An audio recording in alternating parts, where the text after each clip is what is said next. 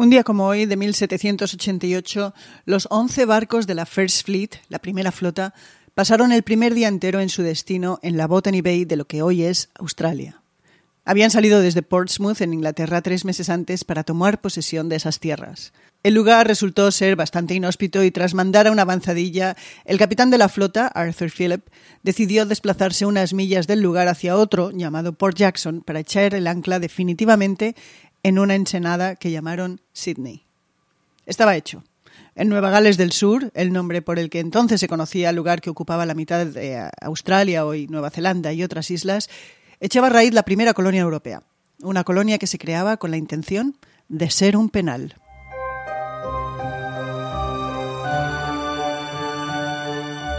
Hola, soy Ana Nieto. Bienvenidos a Calendario de Historias, que es un podcast con el que recordamos la historia, a sus personajes y lo que nos queda de ello.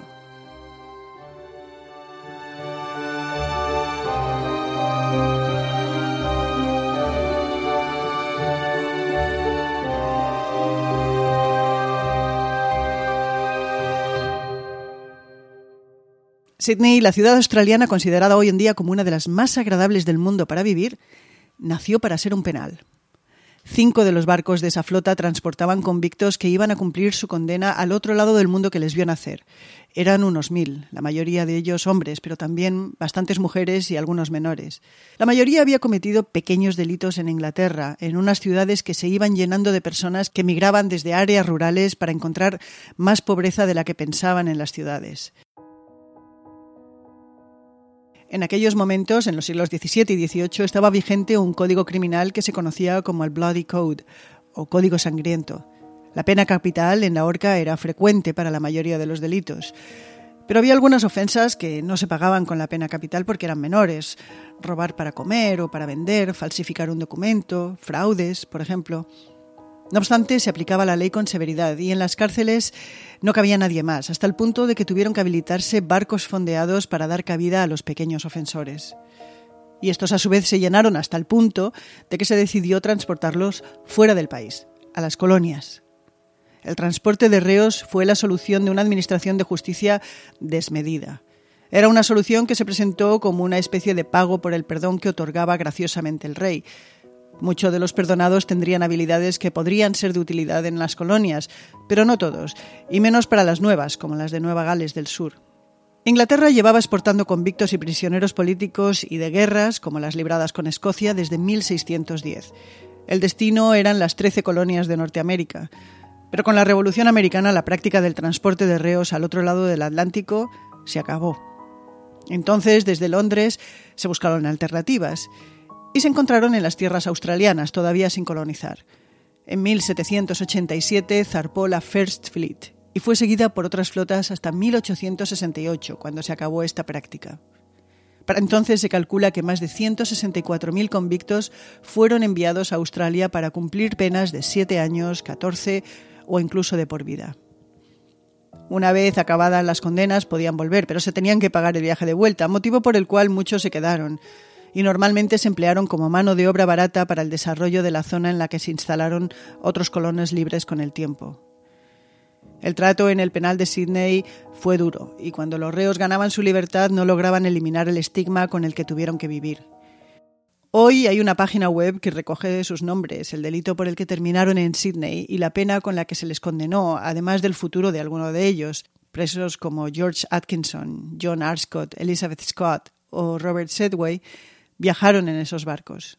Muchos fallecieron debido a las condiciones de vida, otros reincidieron. Y en el caso de Robert Sidway, se terminó casando con otra presa y abrió el primer teatro de la colonia en 1796.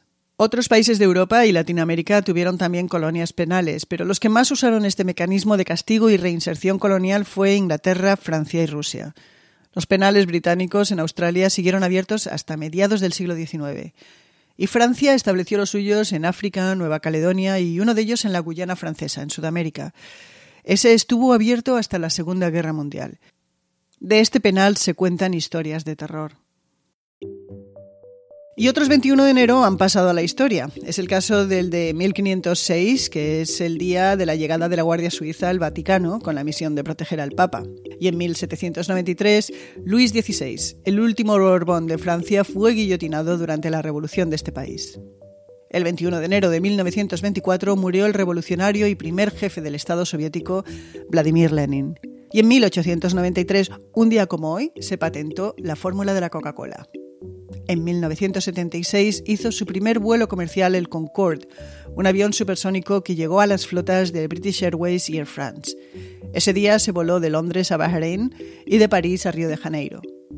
En mayo se añadió Washington a la ruta y en noviembre de 1977 Nueva York.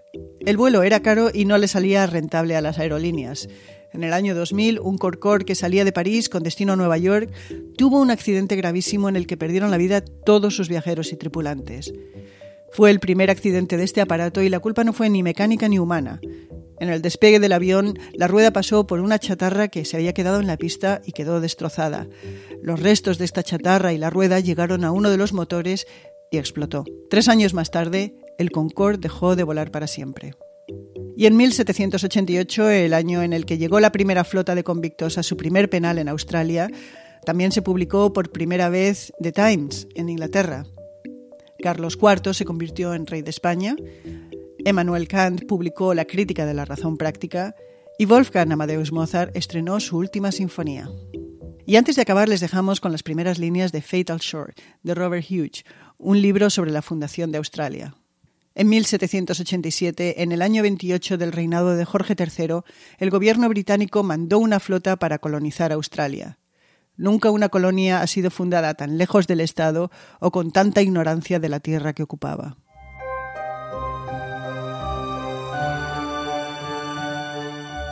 Nos despedimos por hoy.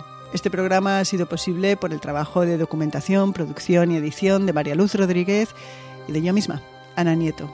Les esperamos mañana porque mañana será otro día.